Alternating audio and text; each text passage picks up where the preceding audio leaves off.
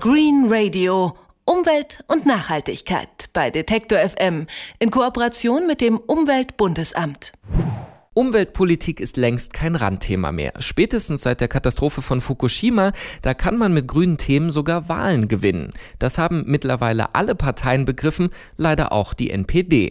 Denn schon seit ein paar Jahren verquicken die Rechten die Naturschutzideen mit ihrer Vorstellung von Heimatschutz. Mit braunen Biohöfen auf dem Land wollen sie zum Beispiel Wähler ködern, die sie sonst einfach nicht erreichen würden.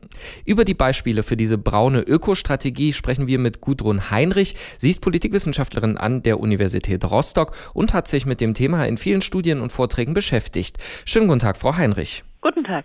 Jetzt habe ich gerade was von äh, braunen Biohöfen erzählt. Gibt es das wirklich? Das ist die Frage, wie weit man eben sagen kann, das sind braune Biohöfe. Es gibt in der biologisch-ökologisch produzierenden Landwirtschaft eben auch Landwirte, die eine rechtsextreme Ideologie vertreten. Sind die denn organisiert? Frage, sind das dann braune Höfe oder sind das einfach biologisch produzierende landwirtschaftliche Höfe, deren Betreiber eine rechtsextreme Ideologie verfolgen? Das kann man ja vielleicht daran überprüfen, ob sie eben organisiert sind. Also gibt es da einen Masterplan der NPD oder anderer Organisationen, um eben in diesen Ökobereich reinzukommen mit ihrem Gedankengut?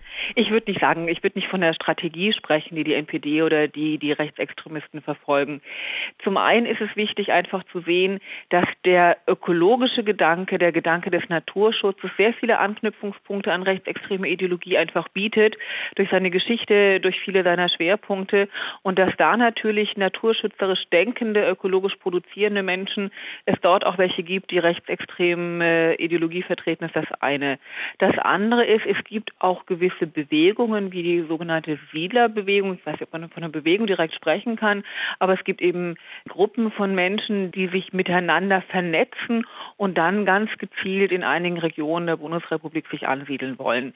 Das klingt jetzt nach einer großen Bewegung. Das sind einzelne, vereinzelte Familien, die dann in einigen Regionen natürlich dann massiv auftreten und sich dort niederlassen, um gemeinsam eben ein, miteinander vernetzt äh, zu arbeiten und ihre Ziele zu vertreten. Jetzt haben Sie gerade erwähnt, diese Anknüpfungspunkte, also aus so einer völkischen Ideologie und, und äh, ökologischen Ideen. Ähm, wie groß sind die denn oder zählen da alle dazu? Weil zum Beispiel vegane Ernährung ähm, assoziiert man doch eher mit äh, linkem Stadtbürgertum oder mit bürgerlichem Milieu.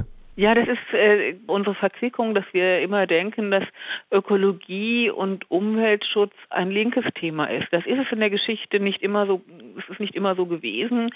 Wir haben in der Naturschutzidee, in der Geschichte des Naturschutzes sehr weit verzweigte eben auch braune Wurzeln der eigenen Geschichte. Und die Entscheidung, dass Ökologie und Umweltschutz links verortet ist, ist erst letztendlich Anfang der 80er Jahre mit der Entstehung der Grünen, die aber auch einen eigenen Weg der Positionierung in Richtung einer linken Partei durchgemacht haben. Das war keineswegs von Anfang an ausgemacht. Das heißt, wir haben beide Wurzeln innerhalb der Umweltschutzbewegung eine eher braune oder mehrere, mehrere Wurzeln, eine eher braune Wurzel, eine konservative Wurzel und eben auch eine linke Verortung des Naturschutzgedankens. Wie äußert sich denn äh, das im Alltag? Also geht es dann wirklich so weit, dass die äh, nur noch die heimischen Schweine und die heimischen Sojabohnen äh, angeboten werden? Also es, es, geht schon darum, dass man spricht von einer artgerechten Lebensweise in diesen Kreisen, dass es darum geht, den Naturschutzgedanken als artgerechten Gedanken zu vertreten. Das spielt dann mithin bis zur Lebensweise eine Rolle. Ähm, das geht um Produktionsweise und von daher ist es wichtig, ähm, eben zu sehen, dass es ein, ein umfassendes Projekt ist.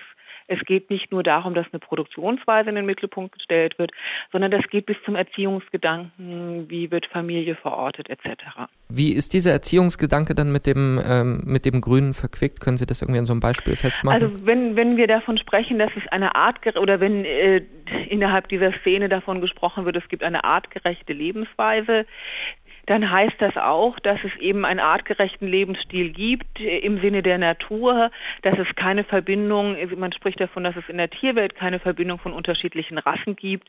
Das heißt, dieser Rassegedanke wird beispielsweise auch auf den Menschen übertragen, also eine Biologisierung von menschlichen Verhaltensweisen, von Gesellschaft. Die Kinder müssen hart erzogen werden. Ähm, nur ein abgehärteter Körper ist wirklich ähm, überlebensfähig. Also dieses Recht des Stärkeren, der Sozialdarwinismus, Darwinismus, diese Gedanken spielen eben auch bis in die Erziehung mit hinein. Jetzt haben Sie ja die ganze Zeit beschrieben, es gibt also so Aspekte, an denen man erkennen kann, ähm, dieses braune Gedankengut im, in der ökologischen Bewegung. Kann man denn auch, ich sag mal, als Konsument äh, irgendwie einordnen, seinen eigenen Bauern möglicherweise im Dorf, ähm, ist das ein äh, mir wohlgesonnener Bauer oder ist das eben dann eher ein rechts angesiedelter? Kann man das irgendwie, gibt es da ja Das ist Punkte? ganz schwierig und Gott sei Dank können wir in die Köpfe der Menschen nicht hineingucken. Aber natürlich ist es interessant zu schauen, welche Ideologie vertreten die Leute ihren ökologischen Gedanken. Und da fordern wir immer zum, zum zweiten Blick auf, eben zu schauen, welche, welche weiteren Kennzeichen sehen wir an diesem Hof. Wird eine Weltoffenheit gelebt? Ähm, ist Ökologie verbunden mit der Frage von Menschenrechten, von Toleranz oder eben auch nicht? Ist biologische Produktionsweise mit einer Abschottung, mit einem rassistischen Gedanken verbunden? Es gibt wenig äußere Kennzeichen. Wir sehen es natürlich an der einen oder anderen Stelle, wenn dort Broschüren ausliegen, Materialien ausliegen, die eindeutig für die rechtsextreme Szene äh, der, darauf hinweisen.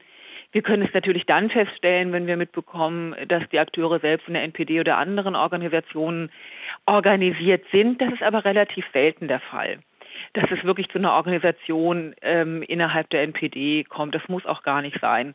Wir können es dann sehen, wenn gewisse Runenzeichen oder andere Zeichen, die auf eine germanische ähm, Ideologie hindeuten, das sind auch wieder Hinweise darauf, dass es hier zu einer Verzwickung von Ideologien kommt. Wenn einem äh, sowas möglicherweise auffällt, sollte man dann darauf reagieren und wenn ja, wie? Das ist die Entscheidung jedes einzelnen Konsumenten, ob ich mir, wenn ich einen Bio-Apfel mir kaufe, ob mir es wichtig ist, dass der in einem Zusammenhang produziert wurde, wo ich eben nicht durch den Kauf dieser Produkte dann quasi rechtsextreme Strukturen mit unterstütze. Und wenn ich mich klar dafür entscheide, diese nicht unterstützen zu wollen, muss ich eben nachfragen, muss ich gucken, äh, woher kommt dieser äh, Biobauer.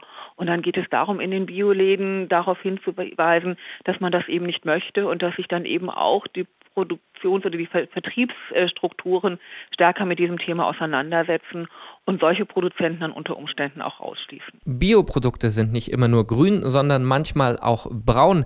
Darüber sprach ich mit Gudrun Heinrich. Sie ist Politikwissenschaftlerin an der Uni Rostock und beschäftigt sich mit braunem Gedankengut in der Umweltbewegung. Ich sage vielen Dank für das Gespräch, Frau Heinrich. Gerne.